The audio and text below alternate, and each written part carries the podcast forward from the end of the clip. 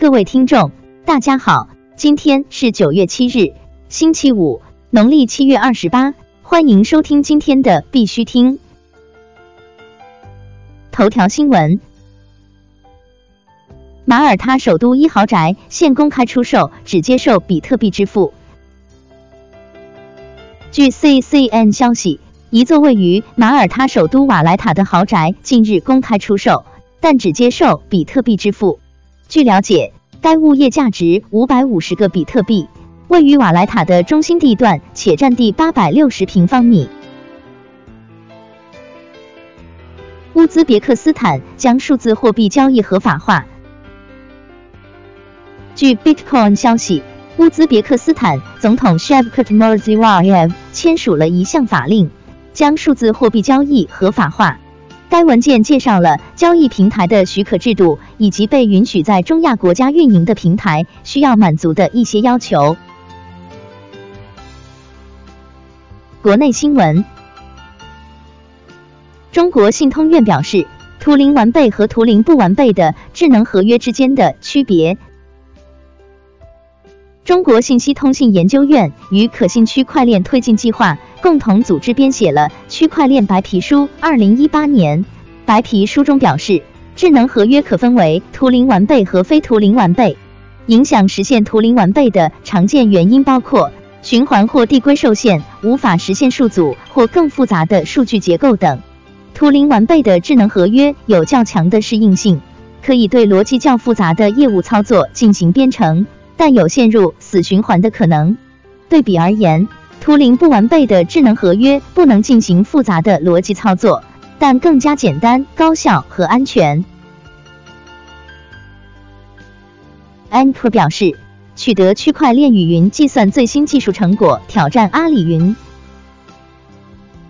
a n c o r 团队向阿里云、AWS、Azure 三家传统云计算企业发出九月八日北京技术分享会公开邀请。邀请函称，其在降低云计算成本、保障服务器稳定、保护数据安全等方面取得最新成果。Anchor 团队表示，区块链与云计算技术可解决传统云计算成本高、服务器大面积故障等问题。上海杨浦区发布对区块链行业发展的十二项支持政策。在两千零一十八中国上海区块链技术创新峰会上，杨浦区印发了促进区块链发展的若干政策规定试行。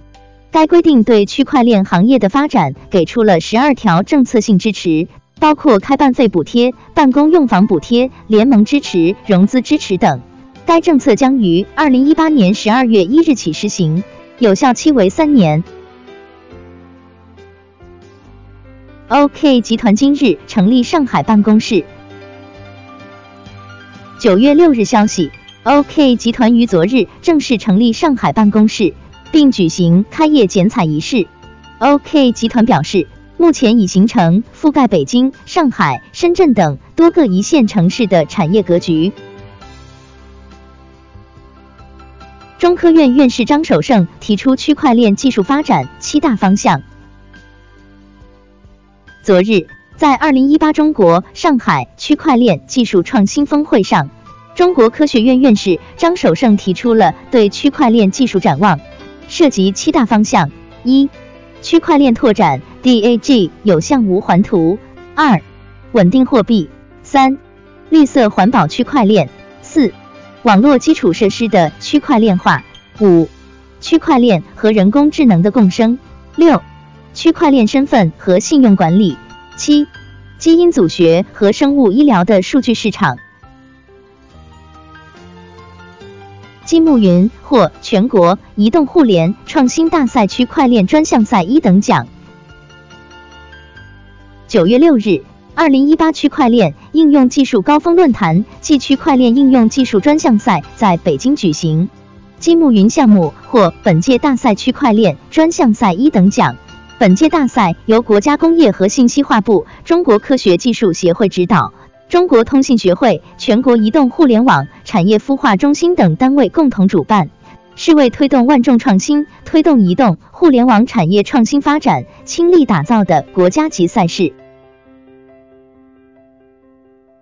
国际新闻：伦敦建立只接受数字货币支付的加密商店。据 Daily Huddle 消息，Reality Gaming 正在伦敦建立一个只接受数字货币支付的教学式加密商店。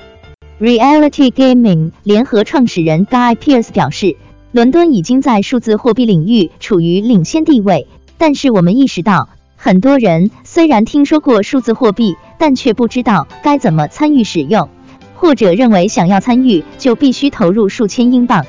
他表示。建立这个商店就是为了普及数字货币，并教育公众如何使用它。俄罗斯联邦储蓄银行为区块链等行业初创企业推出加速器计划。据 Phoenix True 报道，俄罗斯联邦储蓄银行 Sberbank 与国际加速器五百 Startups 合作。为在金融科技和电子商务等领域工作的新创立的俄罗斯 IT 公司推出一项 IT 加速器计划，区块链领域的初创企业可以参加此次活动。该组织将选出二十五支最强队伍，每家创业公司都将获得高达一千万卢布的种子投资。Joseph Young 表示。若比特币不能重回七千美元，则代表此前下跌与高盛无关。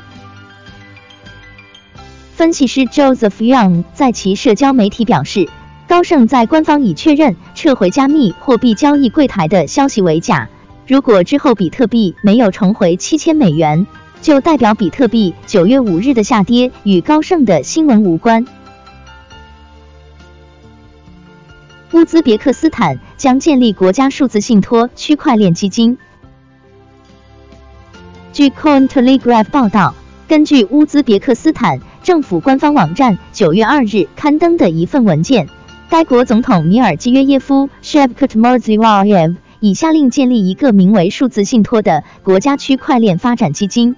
该基金的目标是将区块链项目整合到各种政府项目中。